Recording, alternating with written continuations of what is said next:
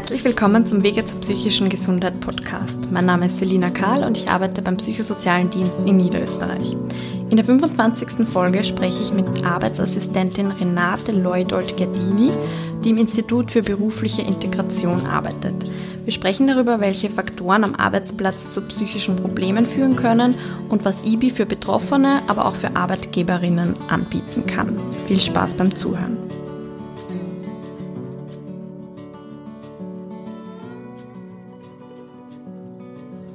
Hallo Renate, danke, dass du dir Zeit genommen hast. Wir sprechen heute über ein Thema, das gerade eh in aller Munde ist, aber wegen Corona und Lockdown und Homeoffice, nämlich das Thema Arbeit. Wir wollen das eher im Kontext von Arbeit und psychischen Erkrankungen heute beleuchten. Könntest du dich mal kurz vorstellen, bitte?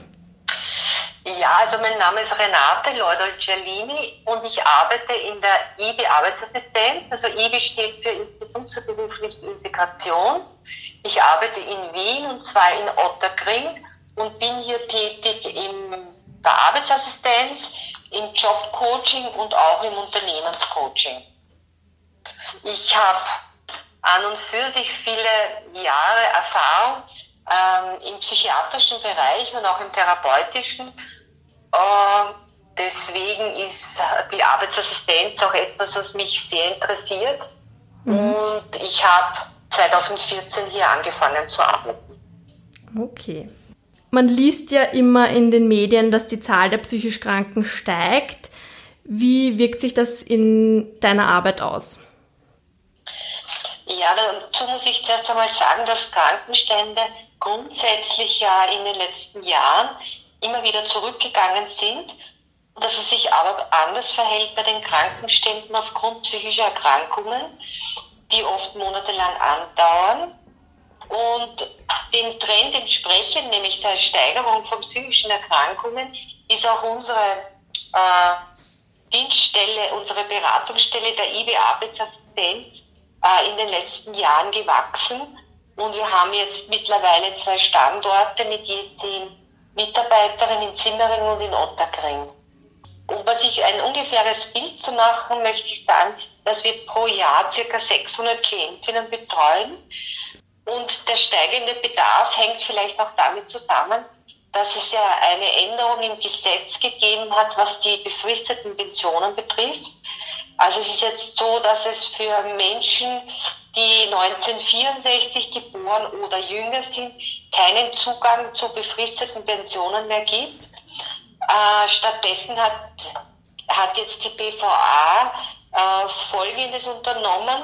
Das heißt, wenn Arbeitsunfähigkeit besteht, äh, kann eine gesundheitliche Rehabilitation gewährt werden, wodurch dann ein Anspruch auf Reha-Geld entsteht, das von der österreichischen Gesundheitskasse ausbezahlt wird. Mhm. Äh, der Vorteil für unsere Klientinnen ist, dass es eben häufig so ist, dass es ziemlich lange andauert, bis es wieder zu einer psychischen Stabilisierung kommt und die Arbeitsfähigkeit über einen langen Zeitraum nicht gegeben ist. Und mit diesem Möglichkeit der Verlängerung des Krankenstandes bzw. Reha-Geldbezugs ähm, besteht eben die Möglichkeit, sich zu stabilisieren und dann mit dem Reha-Geld, was jetzt nicht unwesentlich ist, auch für unser Klientel, die haben die Möglichkeit, dann langsam in den Arbeitsprozess einzusteigen. Also das heißt, äh, dass sie zum Beispiel zuerst geringfügig arbeiten und dann mehr Stunden arbeiten und erst dann kommt es zu einer Überprüfung durch die BVA und es wird entschieden, ob das Reha-Geld weiter gewährt wird oder nicht. Und Tatsache ist eben, dass aufgrund verschiedenster Belastungssituationen die Zahl der psychisch Kranken auch wirklich stark im Steigen ist. Mhm. Ich fürchte, da tut jetzt Corona ja auch noch so seinen, also leistet auch noch so seinen Beitrag. Ja, Und überhaupt natürlich. mit vielen verlorenen Jobs auch. Ja. Ähm, welche Besonderheiten zeigen sich in Bezug auf die Arbeit bei Menschen mit psychischen Erkrankungen? Ja, einerseits ist es so, dass äh, es in Bezug auf psychische Erkrankungen im Allgemeinen sehr wenig Wissen gibt. Mhm. Es gibt sehr viele Bilder bzw. Interpretationen, aber vielleicht sollte man sie ja Bilder nennen. Diese Bilder, die verschiedenste Menschen haben, stammen zum Teil aus Erfahrungen, zum Großteil aus Filmen. Und dabei handelt es sich meistens so um die Vorstellung, dass es um aggressive Menschen geht mit psychischen Störungen. Mhm. Ähm, in, es ist natürlich so, dass für jemanden, der sich in diesen, mit diesen Krankheitsbildern nicht auskennt, psychisch Kranke sehr schwer einschätzbar sind. Ähm, und also auch unklar ist, woran sich die Erkrankung zeigt. Also man muss sich das irgendwie vorstellen, wenn man jemanden vor sich hat, der in einem Rollstuhl sitzt, dann weiß man, dass eine Gehbehinderung besteht, aber bei den psychisch Kranken ist es eigentlich nicht erkennbar, ähm, ob eine Erkrankung besteht und wie sie aussieht. Mhm. Ähm, außerdem ist es so im Zusammenhang, dass man eben so diese überzeichneten Bilder hat, ähm, ist es oft gar nicht im Bewusstsein, dass diese Erkrankungen gut behandelbar sind. Sie sind auch oft heilbar. Und was noch dazu kommt, es ist wesentlich schwerer zu besprechen. Es ist wesentlich schwerer mit einem Menschen psychische Probleme anzusprechen als andere Formen der Erkrankung. Mhm. Und du meinst, das macht es dann natürlich auch für Chefs oder für Angestellte schwierig, sowas mal zu thematisieren. Genau. Mhm. Also man kann sich am ersten so vorstellen, dass wir alle, ob gesund oder krank, uns in so einem Gesundheitskontinuum zwischen schwer krank und topfit befinden. Ja? Mhm. Und dass es aber so ist, dass es bei psychisch Kranken im Gegensatz zu gesünderen viel stärkere Schwankungen gibt. Also ein Auf und Ab zwischen sich gut fühlen und schlecht fühlen. Und mhm. dass äh, psychisch Kranke vulnerabler sind, das heißt, vulnerabler heißt verletzlicher sind. Mhm. Ähm, wenn man sich das in einem Modell vorstellt, könnte man sagen, wenn zwei Menschen einem gleich großen Stress ausgesetzt sind, dann wird ein Mensch, der gesund ist, äh, eine Belastung spüren er wird einen geeigneten Umgang aber damit finden, damit er nicht über seine Belastungsgrenze kommt. Mhm. Bei einem psychisch Kranken ist das anders. Der würde beim gleichen Stresslevel keine Strategie finden, damit fertig zu werden und daran erkranken. Mhm. Und je nach Krankheitsbild, das dahinter steht, ähm, dann unterschiedliche Symptome entwickeln. Am häufigsten ist es, also wenn man jetzt zum Beispiel an Klienten denkt, die am Arbeitsplatz sind und in einer Überforderungssituation, meistens beginnen solche äh, psychischen Probleme mit Schlafstörungen, damit nicht mehr abschalten zu können und auch keine Erholungsphasen mehr zu haben. Egal, ob jetzt ein längeres Wochenende bevorsteht, egal, ob jemand auf Urlaub fährt, es gibt keine Möglichkeit mehr, sich zu erholen und einen Abstand zur beruflichen Situation zu finden. Mhm. Und das ist auch das, was so das Krankmachende ist. Mhm. Jetzt habe ich mir gerade, während du ge geredet hast, gedacht, das, das, hat man ja manchmal, dass die Arbeit einem halt so beschäftigt oder dass man halt in einer Phase besonders gestresst ist und vielleicht nicht so gut schlafen kann. Ab, ab wann würdest du sagen, ist es dann wirklich problematisch oder sollte man sich da mal Hilfe holen? Also grundsätzlich würde ich einmal sagen, man sollte die Arbeit nie mit nach Hause nehmen. Und ab dem Zeitpunkt, wo man sie mit nach Hause nimmt, nämlich geistig mit nach Hause nimmt, sollte man sich dessen einmal bewusst sein. Aber so wie du sagst, gibt es Phasen, wo eben durchaus äh, es möglich ist, dass man eine Zeit lang belastet ist. Aber mhm. das muss auch wieder abflauen können. Mhm. Wenn das ein Zustand ist, der andauert, dann ist es, dann ist es etwas, was krank macht und was man so dazu bezeichnen würde, das würde landläufig dann zum klassischen Burnout führen. Mhm. Und Burnout ist ja keine Diagnose, sondern nur ein Zusammenfassen verschiedener Zustandsbilder oder Symptome, hinter der eigentlich dann eine Diagnose steht. In vielen Fällen ist es aber bei den Klienten so, dass sie aus diesem Kreislauf nicht rauskommen, sondern wirklich dann erst äh, so quasi gezwungen werden, zu Hause zu bleiben und dann nicht mehr weiter zu tun in diesem, in diesem Kreislauf, wenn sie gar nicht mehr aufstehen können aus dem Bett, ja, mhm. wenn der Körper quasi versagt. Dann ist es oft klar, jetzt ist es wirklich so weit, äh, und dann wird oft erst Hilfe in Anspruch genommen. Mhm. Während man die Hilfe ja schon viel früher in Anspruch nehmen sollte. Wenn man merkt, man hat Probleme im Umgang mit verschiedenen Situationen oder man möchte sich gewisse Abläufe genauer anschauen am Arbeitsplatz oder es kann ja auch um Arbeitssuche gehen, wenn es darum geht, ich weiß eigentlich nicht, wie ich das angehen soll und ja, eine, eine Reflexion beziehungsweise jemanden zu haben, mit dem man gemeinsam diesen Prozess durchleben kann, das denke ich wäre wichtig. Mhm.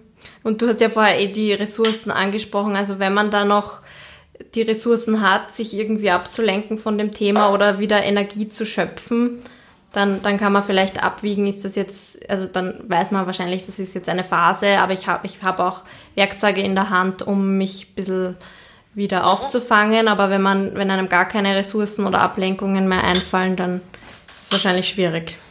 Mhm, genau. Weil es gibt natürlich die Möglichkeit auch, dass man verschiedenste Soft Skills erlernt. Das wird ja auch häufig angeboten von Reha-Einrichtungen. Da geht es darum, dass man zum Beispiel Entspannungstechniken lernt, mhm. die sowohl in der Situation helfen, wenn man emotional sehr aufgeregt ist, als auch Entspannungstechniken, die einem helfen beim Einschlafen oder die einem in der Nacht helfen, wenn man immer zur gleichen Zeit aufwacht und nicht mehr einschlafen kann. Das wären dann schon auch Dinge, die einem helfen können, aber diese Soft Skills allein helfen einem nicht die Probleme oder das, was nicht so gut läuft, in den Griff zu bekommen. Das muss man sich schon genauer noch anschauen. Mhm. Welche Auslöser am Arbeitsplatz können zu psychischen Problemen führen? Ja, da kann ich dazu einige anführen, die psychische Probleme hervorrufen können bei mhm. jedem Menschen. Ähm, und zwar ist das einerseits Zeitdruck, Mhm. Äh, mengenmäßige und inhaltliche Arbeitsüberlastung, also wenn man der Arbeitsdruck so groß ist, dass man nicht mehr weiß, wie man die Dinge am besten angehen soll. Mhm. Ein großes Problem ist so eine generalisierte Angst vor einem Arbeitsplatzverlust. Ja? Mhm. Das ist manchmal so. Es gibt Dienstverhältnisse und Menschen, die sich da überhaupt nicht sicher fühlen, für die aber der Arbeitsplatz sehr wichtig ist weil es existenziell wichtig ist mhm. und äh, äh, extrem finanzielle, es extrem finanzielle Probleme bringen würde, wenn jemand seinen Job verliert. Mhm. Ein weiterer Punkt, der auch häufig vorkommt, ist, wenn man als Arbeitnehmer, als Dienstnehmer von wichtigen Informationen ausgeschlossen wird. Mhm. Einerseits die eigene Arbeit betreffen, aber auch zum Beispiel Veränderungen, die geplant sind. Mhm. Ähm, schlecht ist es auch, wenn am Arbeitsplatz wenig Entscheidungs- und Handlungsspielraum vorhanden ist. Also wenn man wirklich das Gefühl hat, man ist total eingeengt und braucht nicht einmal selber denken, sondern muss nur bestimmte Abläufe machen und wird überhaupt nicht mit einbezogen. Mhm. Ähm, wenn es keine Entwicklungsmöglichkeiten gibt, das ist, das ist ein weiterer Punkt, wenn Arbeitsbereiche ganz unklar definiert sind. Ähm, unterschätzt wird auch immer, dass mangelnde positive Rückmeldung zu sehr vielen Problemen führt. Selbstverständlich sind auch Konflikte mit Vorgesetzten, Kolleginnen belastend. Da ist dann immer die Frage, was der Grund dafür ist. Ähm, da kommen dann oft, oft Wörter wie Mobbing ins Spiel und manchmal sind es aber nicht, nicht wirklich Mobbing, sondern es sind eigentlich Konflikte, die im Laufe der Zeit entstanden sind. Okay. Ähm, Menschen brauchen das auch, dass sie Wertschätzung erfahren. Also wenn das nicht geschieht, dann ist es äh, ganz schlecht. Wenn mhm. keine Struktur vorhanden ist, also wenn ein Chaos in einer Firma ist, und wenn es wenige Pausen gibt, also wenn das gar nicht vorgesehen ist, sondern der Druck sehr groß ist. Mhm. Mhm. Und Dazu muss man auch sagen, es gäbe dazu ja auch äh, von der Gegenseite zur Seite des Betriebs auch wirklich sinnvolle Maßnahmen, nämlich dass es klar definierte Aufgabenbereiche gibt, dass es ein positives Arbeitsklima gibt, dass man unterstützt, um ganzheitliche Informationen zu geben und dass es auch in der Firma so die Kultur äh, gelebt wird, dass Gesundheit wichtig ist, dass es also eine Bewusstseinsbildung gibt für Gesundheit, aber auch für psychische Gesundheit. Mhm. Das klingt ja jetzt eigentlich prinzipiell mal nicht so schwierig, jetzt für eine Leitungsposition oder für, einen, für eine Chefin oder Chef umzusetzen. Einfach die ja, Mitarbeiterin. Aber man muss schon davon ausgehen, dass es in der Regel so ist, dass ähm, einerseits würden wahrscheinlich die meisten Firmen, Unternehmen von sich sagen, dass sie genau das tun, mhm. aber zwischen dem, was sie sagen und, und, das, was auf der Handlungsebene passiert, sind große Unterschiede. Mhm. Und äh, oft entstehen die Probleme ganz einfach dadurch, dass nicht kommuniziert wird. Mhm. Also dass es keine Möglichkeit gibt für jemanden, der in einer Firma arbeitet, sich einzubringen und auch zu artikulieren, wo seine Probleme sind. Manchmal geht es um ganz wenige Veränderungen und es passt für alle. Mhm. Aber das ist eben äh, oft nicht klar und manchmal ist es auch Teil unserer Arbeit, da auch zu vermitteln und zu schauen, dass die Arbeitsbedingungen sowohl für den Dienstgeber als auch für den, der dort arbeitet, passen. Okay, ja, ich glaube, dazu kommen wir nachher eh noch, für wen IBI jetzt ein passendes Angebot ja. sein kann. Ähm, und wie könnte sich das dann eben am Arbeitsplatz zeigen, wenn jemand jetzt schon belastet ist oder gar äh, betroffen von einer psychischen Erkrankung ist? Ja. Äh, grundsätzlich ist es so, dass äh, am Arbeitsplatz drei Ebenen betroffen sind, wenn es um Einschränkungen geht. Und zwar können sich die Einschränkungen einerseits in den Grundarbeitsfähigkeiten zeigen, dann auf der Leistungsebene oder im sozialen Bereich. Mhm. Ich erkläre das jetzt einmal noch genauer. Bei, unter den Grundarbeitsfähigkeiten versteht man zum Beispiel Unpünktlichkeit, unentschuldigtes Fehlen, keine Krankmeldung bringen, unerlaubtes Entfernen vom Arbeitsplatz, Pausen und Arbeitsunterbrechungen und letzten Endes auch Krankenstände gehören dazu.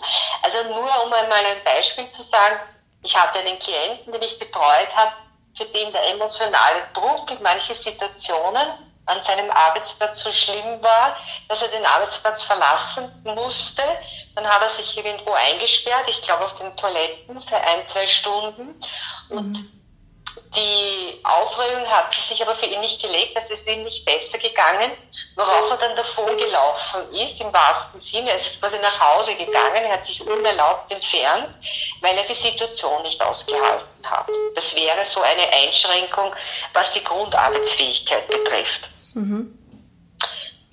Die zweite Ebene, die Leistungsebene, da ist es so, dass, das kann man sich eh gut vorstellen, bei psychisch Kranken, wenn es den wenn sie nicht, also wenn die nicht sehr ausgeglichen sind, was ja der Fall ist, dass es je nach Phase zu starken Leistungsschwankungen kommt. Also hm, es kann dabei zu einer Minderung der Leistung kommen, sowohl qualitativ als auch quantitativ, zu Fehlern, Flüchtigkeitsfehlern, wobei man sagen muss, Flüchtigkeitsfehlern hängt immer davon ab, wo man arbeitet, wie sehr das zum Tragen kommt. Wenn man mit der Buchhaltung beschäftigt ist, sind auch Flüchtigkeitsfehler fatal, mhm. wenn man eine Null mehr hat zum Beispiel und bucht. Ja. Das sind also, das kommt ja auch vor. Es wird dann häufig nachgefragt. Manche kontrollieren alles. Also äh, ich erinnere mich auch an einen Klienten, der irgendwie in der Pflege tätig war und der wirklich einen Kontrollzwang entwickelt hat, indem er immer bei den Kranken wieder nachgeschaut hat, ob das eh alles richtig ist, was er gerade gemacht hat. Mhm. Ähm, ja, das ist halt dann auch mit der Zeit aufgefallen. Mhm. Ähm, was im Rahmen ähm, der Erkrankung vorkommt, vor allem also auch im Zusammenhang mit Depressionen, ist, dass es zu Vergesslichkeit kommt und zu Konzentrationsproblemen. Das sind ganz einfach Symptome, die in diesem Zusammenhang auftreten. Und die sind natürlich, die kommen am Arbeitsplatz auch zum Tragen, wenn jemand sich nicht mehr auf das konzentrieren kann, was er eigentlich tun soll oder etwas vergisst mhm. äh, vollständig. Und ähm, eine Tendenz ist dann auch, dass zum Beispiel vermieden wird, dass bestimmte Tätigkeiten übernommen werden und Verantwortungsübernahme überhaupt abgelehnt wird. Also es sind so, so einzelne Punkte, die ich jetzt hervorgehoben habe, wo sich besonders stark zeigt. Mhm.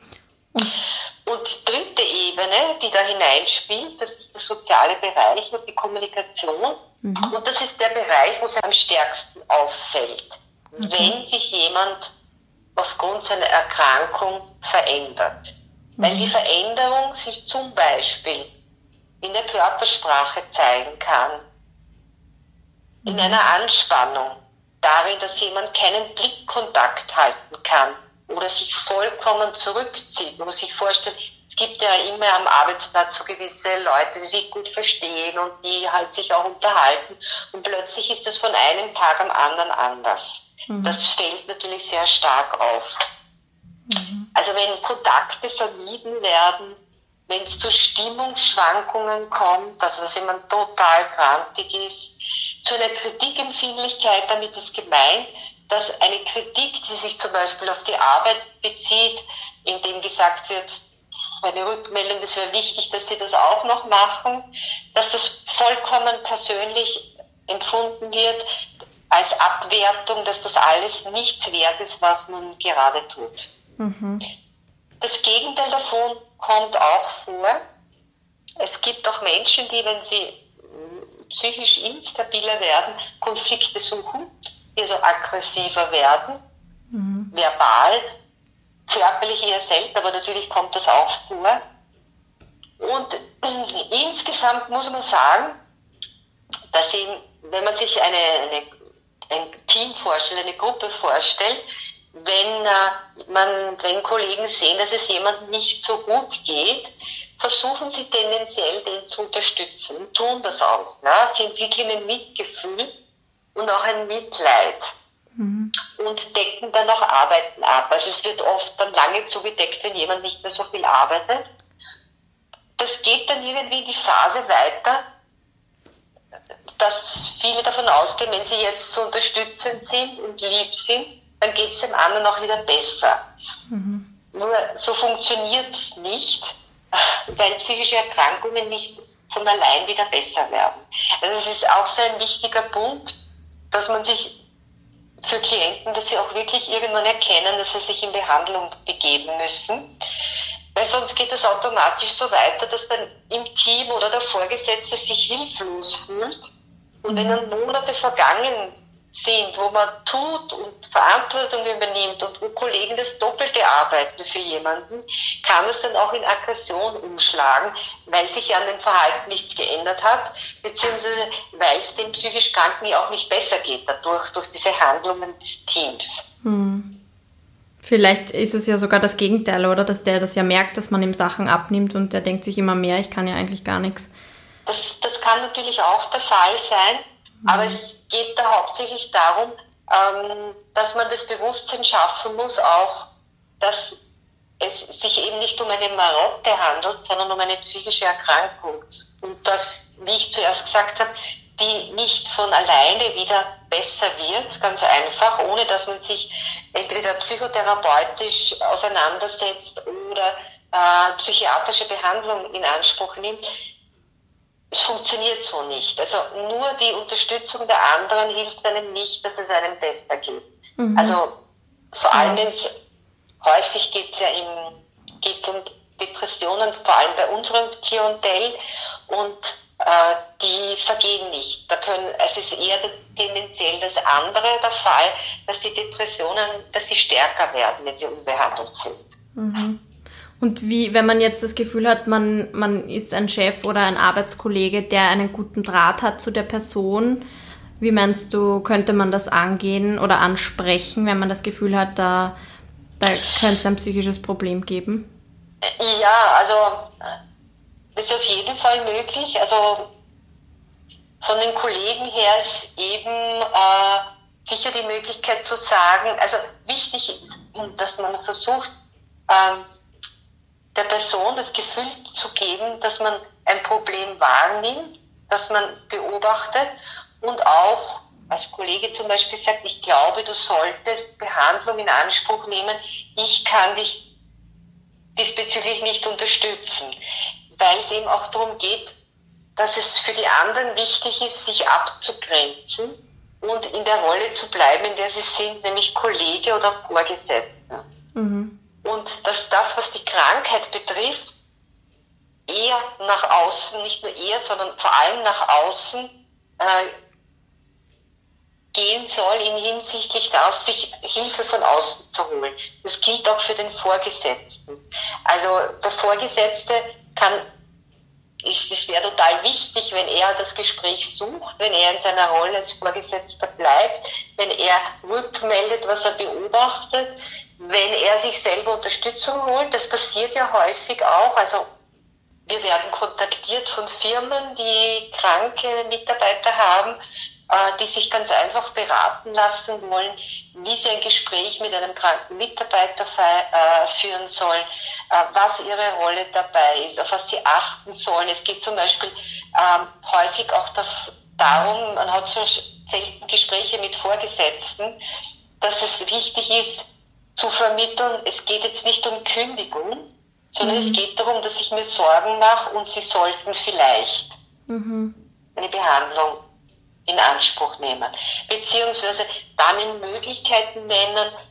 Ähm, häufig ist es auch so, dass sie unsere Einrichtung nennen und ähm, dann die Mitarbeiter auch mit uns Kontakt aufnehmen und wir dann einmal in einem Erstgespräch die Situation klären und auch schauen, was überhaupt notwendig ist, wenn es wenn jemand in einer Firma beschäftigt ist. Teilweise ist es dann notwendig zu unterstützen, dass jemand in eine fachärztliche Behandlung geht oder mhm. dass, sie, dass es jemandem schon so schlecht geht, dass er eigentlich in Krankenstand gehen sollte. Ja? Mhm. Auch das ist eine sinnvolle äh, Unterstützung. Aber das finde ich gerade eigentlich ganz schön zu hören, dass du sagst, dass sich Firmen da eben lang und breit informieren und überlegen, wie sie die Mitarbeiter da unterstützen können und scheinbar gar nicht gleich immer sofort an Kündigen denken oder wie werde ich den jetzt los, sondern eh gewillt sind da auch. Ja, ich kann ja. das natürlich nicht von allen Firmen sagen, nur Klar. von denen, die mhm. mit uns in Kontakt treten, ist es schon so, dass die das Interesse haben, einen Mitarbeiter zu halten. Vor allem, wenn es um langjährige Mitarbeiter geht, mhm. die immer gute Arbeit geleistet haben, die sie lange kennen, da sind sie auch wirklich bereit, auf das Rücksicht zu nehmen. Das ist schon auch meine Erfahrung. Okay. Und dann natürlich auch, wenn es rein von der arbeitsrechtlichen Seite keine Möglichkeit gibt, den so leicht zu kündigen. Das mhm. muss ich jetzt auch sagen. Es gibt mhm. halt auch diesen Punkt, wenn es das nicht, wenn es diese Möglichkeit nicht besteht, jemanden loszuwerden, unter Anführungszeichen, dann wird natürlich auch geschaut, was kann man tun, um das Beste aus der Situation zu machen. Mhm.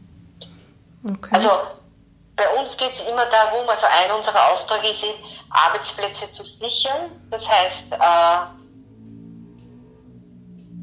wir sind bestrebt, die Klienten zu unterstützen und eine Lösung zu finden, die für beide Seiten gut ist, für den Dienstgeber und für den Angestellten. Ähm, aber was wir sicher nicht tun, ist, dass wir Kündigungsbegleitung machen. Ja? Mhm. Also dass wir quasi für die Firmen ähm, eine Kündigung austragen mit dem Klienten. Das tun wir nicht. Es geht um Unterstützung. Mhm, mhm. Ja, das wäre jetzt immer ein nächster Punkt gewesen. Wer kann sich eigentlich an die IB-Arbeitsassistenz wenden und wie kann das dann so ausschauen, so eine Beratung oder Betreuung von euch? Ja, ich habe jetzt eh schon gerade gesagt, also quasi es können sich Betriebe hierher wenden, kann mhm. sich Firmen herwenden. Ähm, Im Prinzip kann sich jeder Erwachsene hierher wenden, der circa 18 Jahre ist. In Ausnahmefällen geht auch jünger, aber die jüngeren Klienten sind bei der Jugendarbeitsassistenz besser eigentlich aufgehoben. Mhm. Äh, das heißt, wir haben mehr mit Erwachsenen zu tun.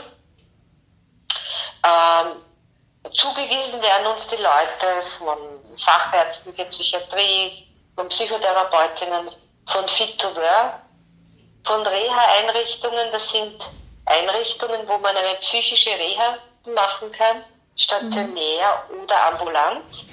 Mit denen arbeiten wir zusammen. Natürlich auch psychiatrische Abteilungen, das mhm. AMS, äh, Einrichtungen, die mit psychisch Kranken arbeiten. Und man kann uns im Internet finden.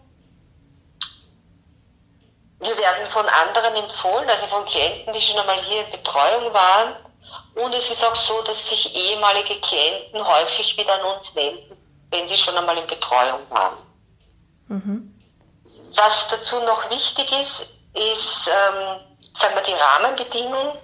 Es gibt ja Arbeitsassistenzen, für die ein Feststellungsbescheid notwendig ist. Mhm. Das bedeutet, dass man zum Kreis der begünstigten Behinderten gehört und 50 Prozent eingestuft ist. Das braucht man bei uns nicht. Bei mhm. uns ist es aber wichtig, einen Befund, dass wir einen Befund haben von einem Psychotherapeuten und einem Facharzt, der eine Diagnose enthält und wenn es Medikamente gibt, dass wir auch darüber informiert werden, also dass das in diesem Befund drinnen steht. Mhm. Jetzt ist es aber so, dass es nicht immer der Fall ist, dass das jemand gleich, also vor allem bei Leuten, die einen Arbeitsplatz haben, dass das schon in Behandlung sind, manchmal schon, aber manchmal eben nicht. Und dann versuchen wir eben diese Behandlung einzuleiten, auch weil sie Sinn macht. Mhm. Aber ich muss dazu sagen, alles, was wir tun, ist, beruht auf Freiwilligkeit. Das heißt, unsere Klienten kommen freiwillig zu uns und nach dem Erstgespräch wird entschieden vom Klienten und auch von uns, ob eine weitere Betreuung sinnvoll ist und auch gemacht wird. Also es kann der Klient jederzeit sagen, ja, es interessiert mich nicht, möchte ich nicht machen. Und falls wir den Eindruck haben, dass wir nicht das geeignete Angebot sind, versuchen wir auch äh, alternative Möglichkeiten anzubieten, die uns einfallen, an andere Einrichtungen. Mhm. Äh, unser Angebot ist kostenfrei. Mhm. Das heißt, es entstehen keine Kosten für unsere Klienten, was ein sehr wichtiger Punkt auch ist. Ja. Äh, weil es ja schon oft bei der Psychotherapie schwierig ist, einen Platz auf einen Kassenplatz zu finden. Ja. Und der Fördergeber bei uns ist das SMS, also das Sozialministerium Service. Mhm. Und der Trägerverein, die BSZ GmbH. Mhm. Und wie ist das jetzt, also ist das nur für Wiener und Wienerinnen möglich oder auch für Niederösterreicherinnen? Also wir sind in Wien für Leute aus Wien zuständig.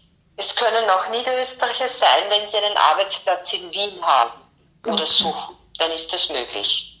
Mhm. Äh, für die Bereiche außerhalb von Wien gibt es auch Arbeitsassistenten. Da gibt es im Weinviertel gibt's auch die IW-Arbeitsassistenz, die an verschiedenen Standorten ist, sind. Und im Süden, in der Region Baden, gibt es Interwork, das sind auch Arbeitsassistenzen, die eigentlich die gleichen Angebote haben wie wir. Wobei unsere Angebote, das habe ich jetzt noch nicht so genau erklärt, im, im Wesentlichen zwei große Bereiche umfasst. Das eine ist, dass wir Menschen unterstützen, die psychische Probleme haben, dass sie einen Arbeitsplatz finden. Mhm. Und zu diesem Arbeitsplatz finden muss ich sagen, die Klienten müssen für die Arbeitssuche nicht notwendigerweise zum Beginn der Betreuung, aber schon im Laufe der Zeit jobfit sein. Das heißt, wir suchen mit den Klienten oder die Klienten selbstständig eine Arbeit am ersten Arbeitsmarkt. Mhm. Gelegentlich auch am zweiten Arbeitsmarkt. Äh, zweiter Arbeitsmarkt sind äh, sozialökonomische Beschäftigungsinitiativen, wo man nur über einen befristeten Zeitraum hin angestellt sein kann, mhm. nämlich ungefähr für sechs Monate und am Anfang hat man ein Praktikum und erst dann wird entschieden, ob man aufgenommen wird. Also das Gros der Klientinnen geht eigentlich sofort auf den ersten Arbeitsmarkt. Mhm. Wir sind nicht zuständig für Klienten, die zum Beispiel äh, aufgrund ihrer Grunderkrankung es nicht schaffen, am ersten Arbeitsmarkt zu arbeiten, sondern für die es sinnvoll ist, dass sie in einer Tragestruktur sind. Mhm. Dafür sind wir nicht zuständig, dafür ist der Fonds Soziale Wien zuständig, dass dort ein Antrag gestellt wird und ähm, mit der Bewilligung vom Fonds Soziales Wien da die Möglichkeit äh, besteht, Tagesstruktureinrichtungen, äh, sich für eine Tagesstruktureinrichtung ein, anzumelden, wofür aber nur ein Taschengeld bezahlt wird. Dort mhm. besteht dann kein sozialversicherungsrechtliches Dienstverhältnis. Wir vermitteln quasi immer in sozialversicherungsrechtliche Dienstverhältnisse. Also das Ziel ist bei uns eigentlich immer so, dass ein Dienstverhältnis Teilzeit oder darüber hinaus bis Vollzeit erlangt wird. Mhm. Und wie kann ich mir das so grob vorstellen? Also ich angenommen, ich hätte jetzt noch einen Job, aber bin da völlig überfordert, gestresst und will eigentlich kaum noch hingehen, kriege schon Schweißausbrüche, wenn ich an die Arbeit denke. Und jetzt mache ich meinen Termin bei euch aus. Ihr empfehlt mir Psychotherapie, das mache ich auch. Und ihr besprecht dann mit mir, wie ich besser Pausen machen kann oder wie ich mir die Arbeit besser einteile oder wie ich das meinen Kollegen erzählen kann, damit die mehr Rücksicht nehmen oder was besprecht ihr dann mit mir so? Ja, vieles. In groben Zügen natürlich auch das und das. Also es geht da in erster Linie mal darum zu schauen, da geht es um die Sicherung des Arbeitsplatzes, sich einmal die Organisation anzuschauen, wie die aufgebaut ist, wie die Struktur ist, einmal zu schauen, wo die Probleme liegen. Ob die im zwischenmenschlichen Bereich liegen, also im sozialen Umfeld, mit den Kollegen, oder ob die auf anderen Ebenen liegen, so wie ich es ja gesagt habe, zum Beispiel auf Leistungsebene oder mhm. auf der Grundarbeitsfähigkeit oder halt eine Mischung aus allem.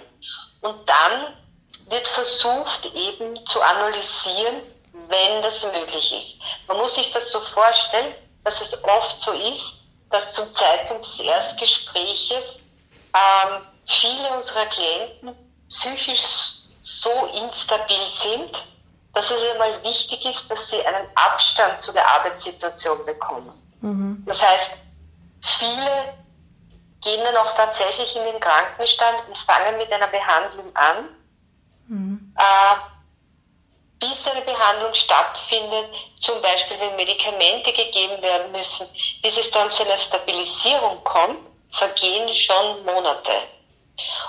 Und diesen Prozess begleiten wir aber, auch um zu schauen, welche Probleme aktuell immer vorhanden sind, was den Klienten gerade beschäftigt. Und dann tasten wir uns langsam in Richtung Arbeit vor. Das kann dann zum Beispiel sein, ähm, dass also ein klassischer Fall ist, dass jemand sehr lange im Krankenstand ist, ähm, sagen wir nach fünf, sechs Monaten Krankenstand mit uns Kontakt aufnimmt und dann beginnt die Auseinandersetzung mit dem Arbeitsplatz. Und es wird klar, dass es Dinge gibt, die besprochen äh, werden müssen, ohne die der Klient nicht an den Arbeitsplatz zurückgehen kann weil er das mhm. nicht psychisch nicht aushält. Ja? Mhm. Und da gibt es dann die Möglichkeit zum Beispiel vorzubereiten, wie so ein Gespräch mit Vorgesetzten ablaufen kann. Und manchmal ist es auch so, dass, oder häufig sogar, dass wir direkt bei diesen Gesprächen dabei sind, um die Problematik, die man sich vorher erarbeitet hat, auch anzusprechen. Mhm. Und da gibt es dann eines oder mehrere Gespräche, um diesen Wiedereinstieg vorzubereiten. Und wenn jetzt jemand schon ziemlich lang im Krankenstand war, sagen wir sieben, acht Monate, das kommt durchaus vor, macht es auch Sinn, und das ist jetzt durch dieses Gesetz des Wiedereingliederungsteilzeit-Krankenstandes möglich, dass jemand, der zum Beispiel vorher Vollzeit gearbeitet hat, mit weniger Stunden beginnt, mhm. über einen Zeitraum von sechs Monaten wo er dann die Hälfte vom Dienstgeber bezahlt bekommt und einen Teil von der Krankenkasse und so wieder langsam in die Struktur hineinwachsen kann. Weil man darf nicht vergessen, dass äh, das einen großen Unterschied macht, von zu Hause wieder in, an den Arbeitsplatz zu kommen und wieder voll zu arbeiten. Und da ist es wichtig, diesen Prozess des Einstiegs auch zu begleiten, regelmäßig Termine zu haben und zu reflektieren, was sind denn jetzt so die Probleme beim Wiedereinstieg? Da gibt es Ängste, dann ist es auch sehr wichtig, was sagt man über sich, wenn man zurückkommen will. Mhm. Ähm, es gibt psychisch Kranke, die sind bereit hinzugehen und sagen, ich habe bipolare Störung, jetzt habe ich gerade eine Manie gehabt. Ja? Mhm. Solche Dinge empfehlen sich nicht, das am Arbeitsplatz zu sagen. Aber man kann umschreibend erklären, dass es einem nicht gut gegangen ist und was man bräuchte. Das heißt, mhm. es ist wichtig, auch nicht jemanden zu überfordern, dem eine Diagnose hinschmeißt, mit dem der andere nicht anfangen kann, sondern mhm. eigentlich zu schauen, was ist möglich, wo kann man sich zusammenreden, ist es realistisch, dass jemand wirklich noch die nächsten zehn Jahre bis zur Pension Vollzeit arbeitet oder macht es auch wirklich Sinn, wenn er sich das leisten kann, Stunden zu reduzieren. Also da gibt es verschiedene Modelle. Oder geht es darum, da gibt es ein akutes Problem mit einer Kollegin, gibt es eine Möglichkeit, in einer anderen Abteilung zu arbeiten. Auch das sind zum Beispiel Lösungsmodelle, mhm. die wir dann gemeinsam andenken. Okay, ja, danke für die, für die Beispiele. Das hilft mir auf jeden Fall, mir das vorzustellen. ähm, ja, danke. Wir sind eigentlich schon am Ende. Gibt es irgendwas Wichtiges, was du noch sagen willst oder was wir jetzt noch nicht erwähnt haben? Nein, also ich meine, ich möchte nur noch hinzufügen, wie gesagt, dass wir jetzt abgesehen von den Klienten, die wir betreuen, mhm. äh, auch die Möglichkeit haben, eben Kontakt mit Firmen aufzunehmen, die auch zu beraten, wenn es um ein konkretes Problem mit einem Mitarbeiter gibt, aber auch, falls es Bedarf gibt, äh, eine Info über psychische Erkrankungen zu geben, Vorträge zu halten. Das machen wir ah. manchmal auch Workshops. Ah, okay, sehr gut. Mhm. Gut, ja, dann Dankeschön. Ich Gerne. Glaub, also ich habe auch wieder sehr viel gelernt. ja, das freut mich.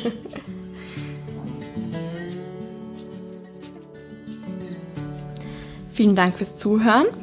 Weil wir vorher Schlafstörungen kurz angesprochen haben, möchte ich auf einen gratis Online-Vortrag zum Thema Schlafstörungen hinweisen, den Dr. Roland Daucher am 16.12.2020 im Rahmen des Bündnis gegen Depression halten wird. Nähere Infos dazu finden Sie auf www.psz.co.at slash events.